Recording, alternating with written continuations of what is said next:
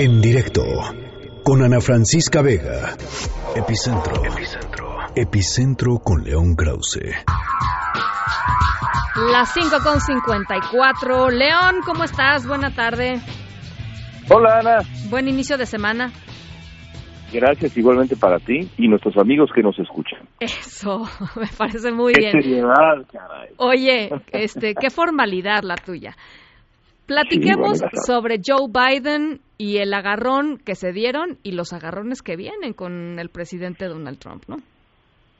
Sí, el, el presidente Trump ya eh, pues ha decidido que su rival a vencer será será Joe Biden. Eh, ya le puso incluso un apodo, Sleepy Joe Biden, el dormilón Joe Biden. Le gusta al presidente de Estados Unidos eh, buscar algún adjetivo que sea particularmente duro con sus rivales.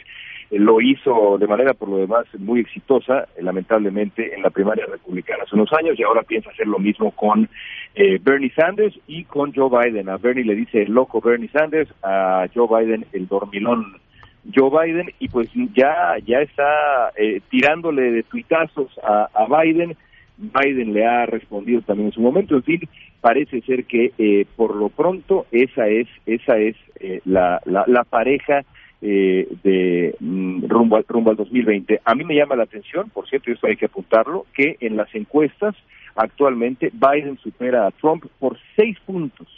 Quizá de ahí que Donald Trump diga desde ahora comienzo a pegarle porque no quiero que siga creciendo. Y además, en lo, pues por lo menos lo que demostró los, las primeras 48 horas después de haber anunciado su, su intención de buscar la candidatura demócrata es que tiene una capacidad de, eh, de recaudación de fondos muy importante, obviamente apoyada por importantísimos personajes como el, el presidente Barack Obama, en fin. eh, pero eso pues es un músculo que importa mucho en Estados Unidos, ¿no? No, bueno, por supuesto. Na- nada más, eh, nada más en las primeras horas, en las primeras 24 horas, eh, Biden sumó 6 millones y medio de dólares a, campaña. Es, no cabe la menor duda, el candidato a vencer. Las, las encuestas en este, en esta baraja de, de, de 20 candidatos entre los demócratas eh, son, son notables en este momento. Hay dos punteros eh, mano a mano, Joe Biden y Bernie Sanders, eh, ambos con veintitantos puntos. En la gran mayoría es Biden el que encabeza, yo diría incluso en, en todas las encuestas Biden encabeza, aunque sea por poco. Eh, y después están el resto, está Beto O'Rourke, está Kamala Harris, está este joven alcalde Pete Buttigieg, que ha sido la gran sorpresa.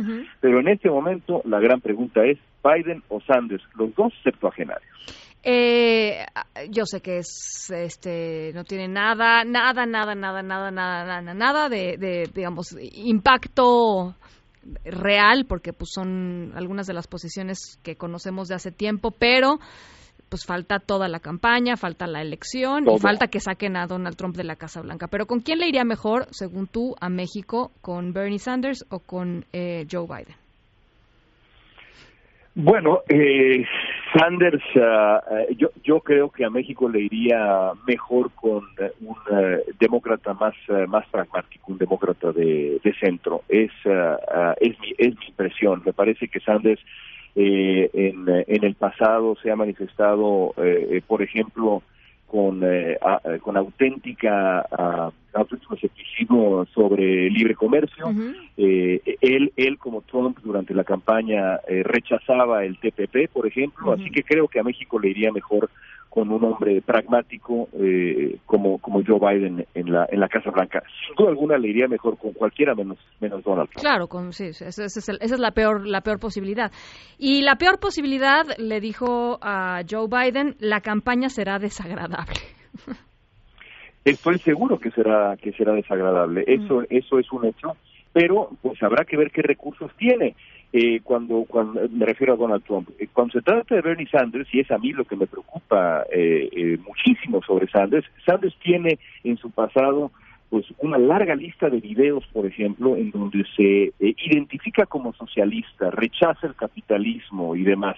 Eh, uno podría eh, estar o no de acuerdo con ciertas posiciones, pero importa poco lo que sienta uno como periodista mexicano. Lo que importa es lo que podrían pensar los electores en los estados clave, como Ohio, como Pensilvania, como Florida, cuando la campaña de Donald Trump eh, hipotéticamente usar estos videos en donde Sanders se ufana de ser socialista en un, en un país en donde hasta hace no demasiado tiempo eh, el, gran coco era el socialismo y la, la, imagen de, la Unión Soviética y digamos todo lo que vivimos en la Guerra Fría.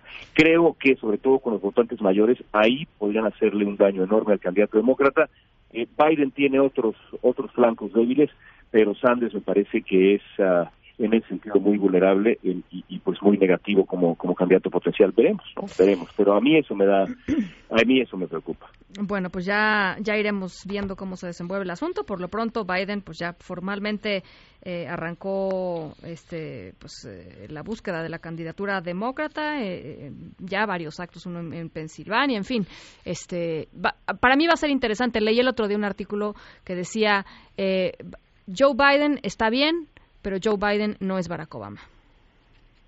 Nadie es Barack Obama. Pues eso, eso es cierto. Eso sí es cierto. Bueno, nos vamos a llorar al rincón. Gracias, León. Sí, gracias a ti. Hasta pronto. Un abrazo. En directo con Ana Francisca Vega.